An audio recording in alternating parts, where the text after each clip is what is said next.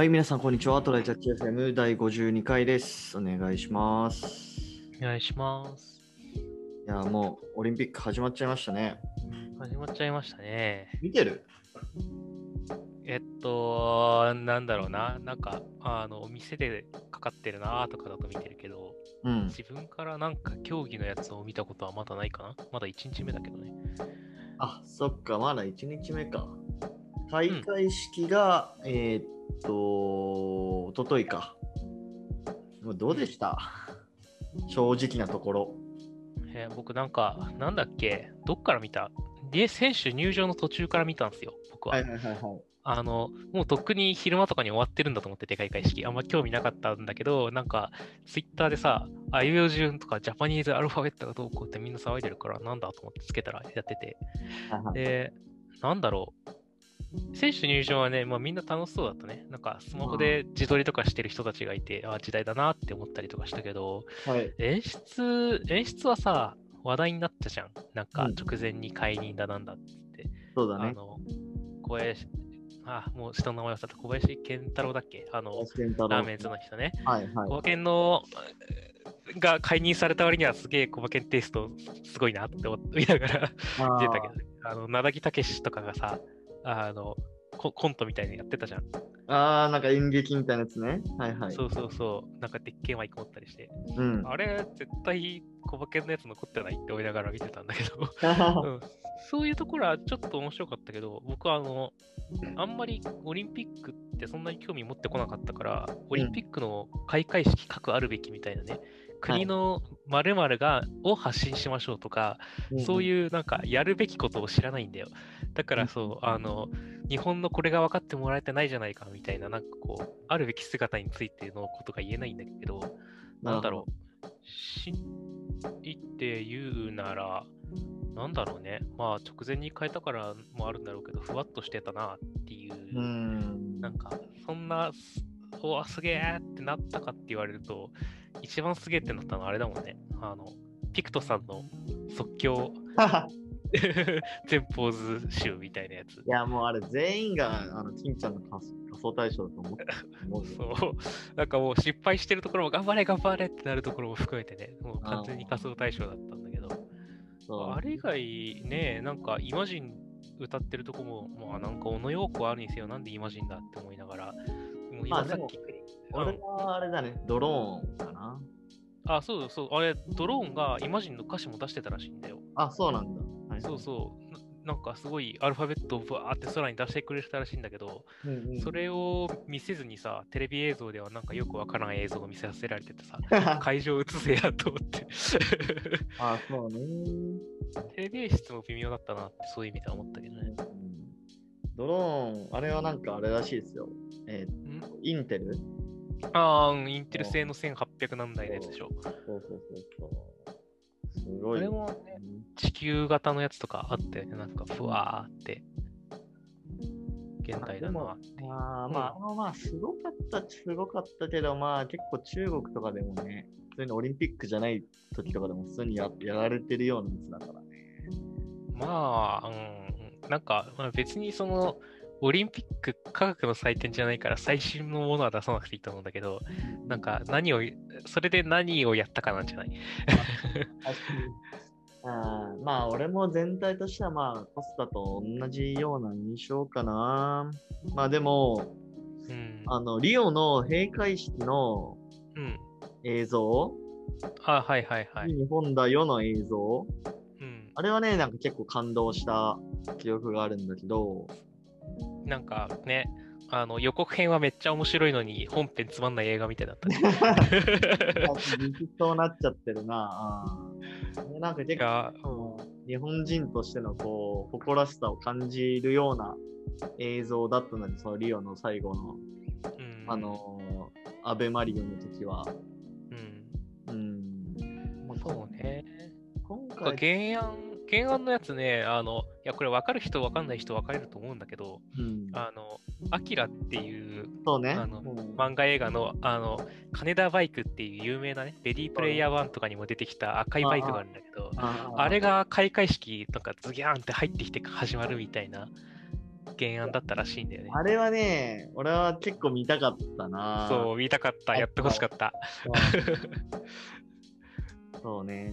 てかまあ、やっぱり、そこら辺の、なんだろうな、まあ、マリオとか、ポケモンとか、アキラとか、うん。これのこう、ね、グローバルで知られてるアニメで一番結構手堅いと思うんだけど、うん、なんか、そこをうまく活用できてない感はあったな。そうね。なんか、任天堂もさ、最初ゲーム音楽で入場してたけど、全部撤退してたでしょ？任天堂ですなかったよね。で実際ドラクエとかもさ、日本ではめっちゃ人気だけど、海外でそうでもないからね。そうだよね。うん日本なん100なんか2、300万本とか売れてるけど、海外100万売れてるやつないでしょ、ドラクエ。そうそう確かそう。だからちょっと海外からすると、まあ、うん。微妙だって思うね。はい。まあ、そんな感じでしょうか。じゃあ、ちょっと本題行きましょうか。あ、はい。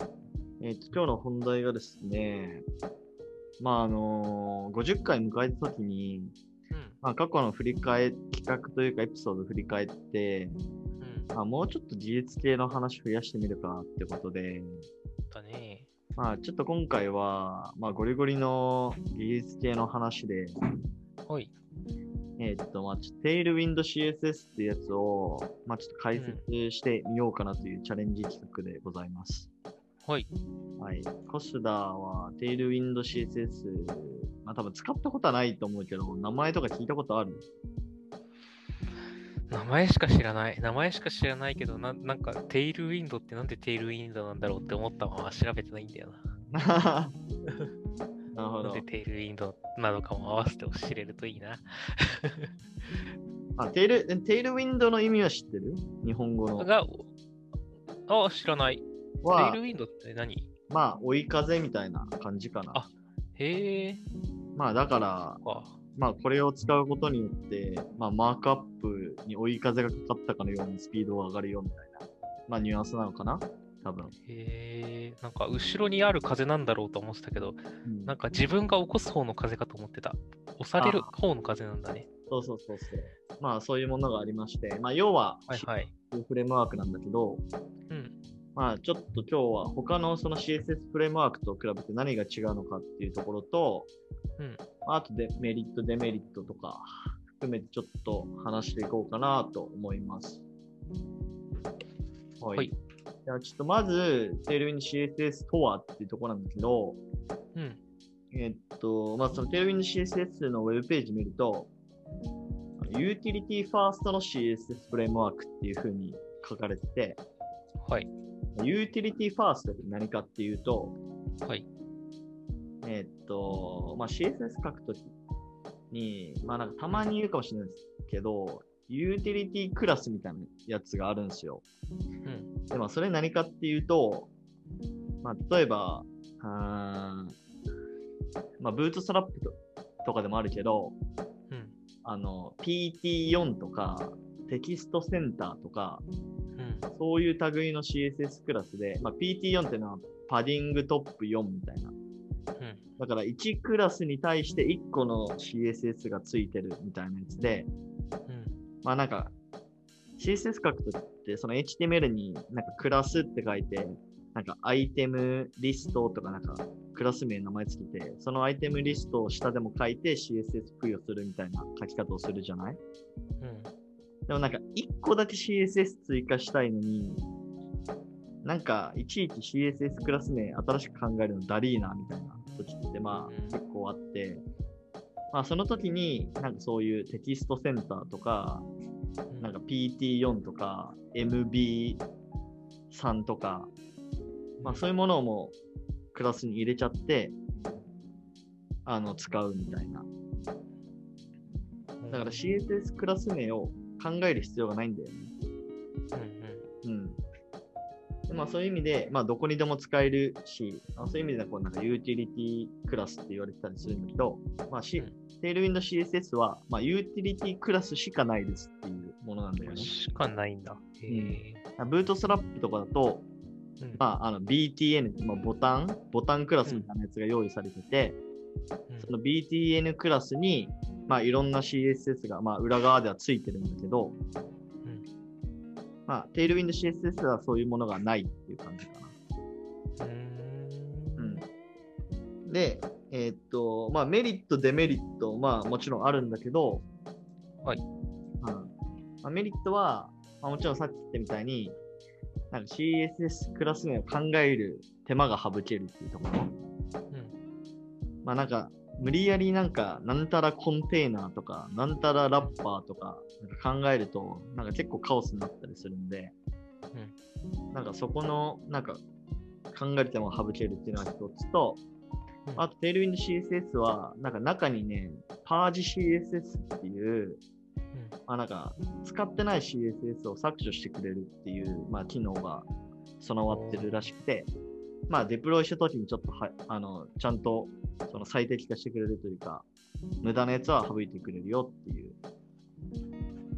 あとは、うん、それがパージ CSS ね。であとは、えー HTML と CSS を、まあ、行き来する必要がなくなる。まあ、HTML のクラスの中に全部こう書いていくから、あの、いちいち CSS に同じクラス名を書いて、CSS 書くみたいなことはしない。なるほどね。もうなんかこの名前がある程度規則性を持って決まってるから、そうそう HTML の方にクラスイコールふにゃららっていうなんかこうしたいな、なんかうんなんだろう、今パッと思いつかないけど、グレーにしたいなとか、左に寄せたいなとかの名前がもうある程度決まってるから、それを書いてあげると CSS の方いじんなくても勝手になってくれるよっていう。CSS はもうほぼ0乗に近い形で、いろいろレイアウトできる感じです。でもあとは、えっ、と、うんまあ、これまあ別に Tailwind CSS のメリットじゃないけど、まうんあ単純に CSS フレームワークのメリットとしてデザインに統一感出せるっていうところ。ああ、確かにね。はい。で、デメリットの方何なのかっていうと、はい。まず HTML のクラスタグの中身が、まあ結構長くなりますって感じかな。そうね。なんか付けたい属性というか、付けたい機機能、うえー、と特徴うんごとに全部クラス名が並んでいくから、そうそうそう。まあこれは結構イメージできるっしょ。うん、うん、で、まあ、だから、こう、だからこそ、まあ、結構ち小さい単位でコンポーネント化していく。うん。まあ、そうすると、まあ、1ファイルあたりの、なんかそういうタグの数、あークラスの数とかは少なくなっていくから、まあ、見通しは良くなるっていううん、なるほど。感じ。で、あとは、そもそも CSS の書き方を知らないっていう人は、うんスピード感落ちるかもっていうのはあるかもしれない。おーおえでも CSS の書き方知らない人は素直に CSS 書いた方が遅くならない？だから、ほぼ CSS をそのまま書くのと同じくらいのこう知識知識が必要になってくるのよ。だからブートストラッああプ、とうん。ボタンってやれば、もういろんな CSS を入れてくれてるわけだから、はいはい。だから、まあ、結構、その、このあの CSS はどういう役割があるみたいなところを知らないと、あちょっと難しいかもしれない。確かにユーティリティしかないってことは、このパディングトップ PT6 ってやったら、うんパディングトップ6になるんだな、まずパディングトップとはみたいなところを知らないと書けないよねってことね。でも多分、ブートストラップとかそれ知らなくても、なんとかなるんだよね。なるほど。う確かに。ん、まあツ、ールとしての流度が違うからってことね。なんかそう、だね。と大きい、大きい流度でカバーしてくれてたブートストラップとかに対して、もうちょっと小さい部品をたくさん用意してくれたから、そうそう分かってる人じゃないとね、そう使えないってことか。で、まあ今のがまあメリット、デメリットっていう感じで、はい。でまあこういうことをこう話していると、うん結構よくある疑問としては、うんまあ、ユーティリティクラス使うんだったら、インラインスタイルでもいいんじゃない？みたいな。ああ、確かに。要するに HTML のところにスタイルイコールって書いて、そこにこう CSS ぶっ込むみたいな書き方ってあるじゃないですか。そうだね。なんか分量としてはほぼそれで変わんないよねみたいな、うん。まあ話があって、まあインラインスタイルでもいいじゃんみたいな人がいるんだけど、まあそれに対する、まあ、あの回答というか、まあこれも Tailwind CSS が言ってるものなんだけど、うん。まず一つは、あまあ、3つあって、うん。まず一つは、まあ、マジックナンバー問題っていうのがあって、うんまあ要するにインラインスタイルで書いてると、まあ、フォントサイズが15ピクセルだったり、14ピクセルだったり、16ピクセルだったり、まあ、その場その場で結構バラバラになるっていう。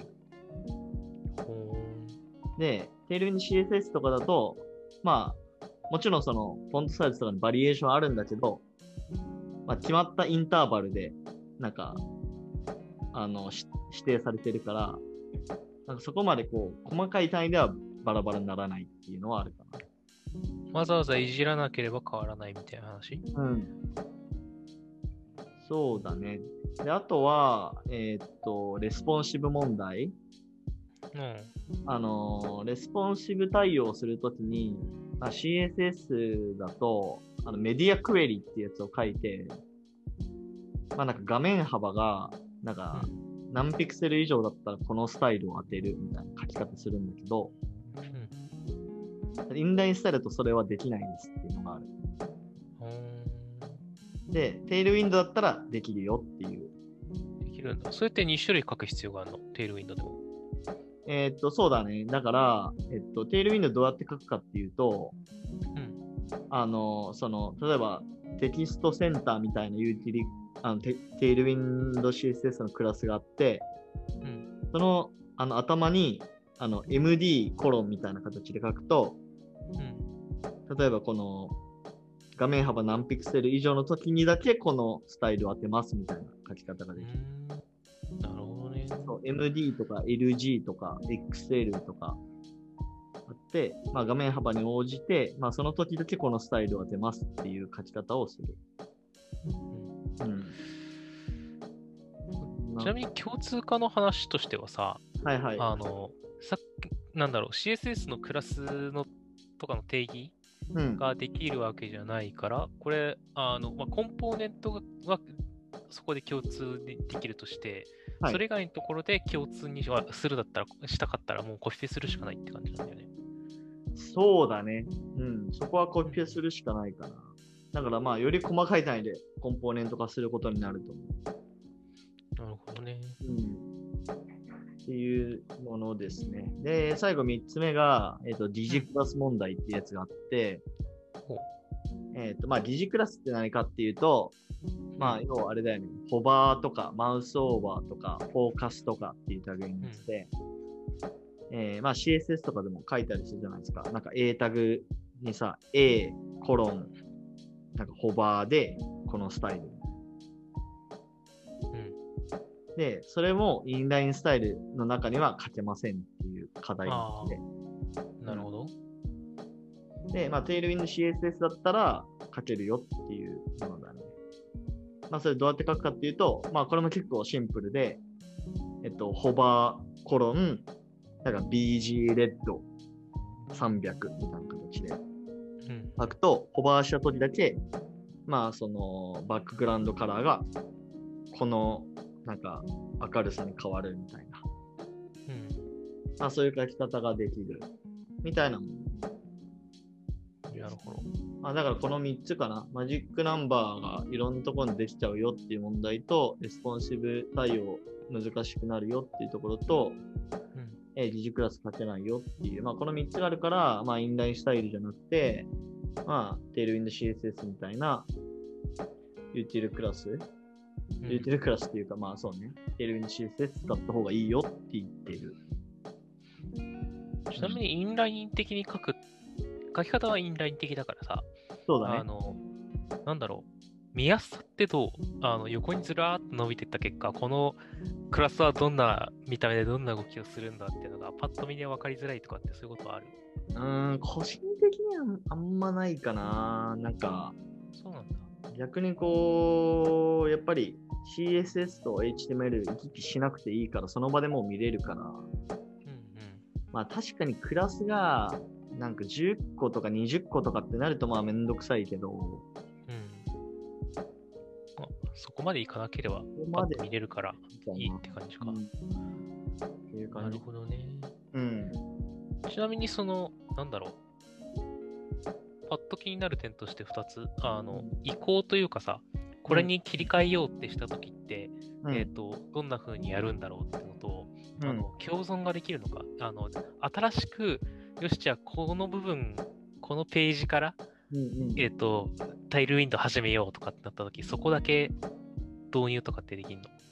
とか。これはね、うん。えーっとね、ちょっと俺も今いろいろ試行錯誤してるんだけど、例えばもともとブートストラップ使ってたプロジェクトで、テールウィンドウ新しく入れたいってなった時に、うん。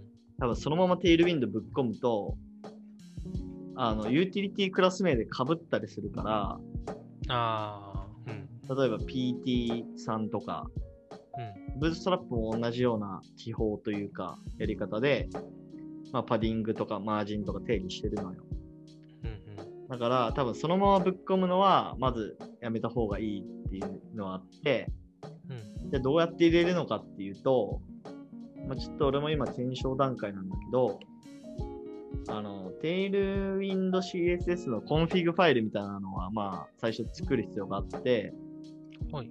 そこに、あの、 prefix っていうやつをつけれるんですよ。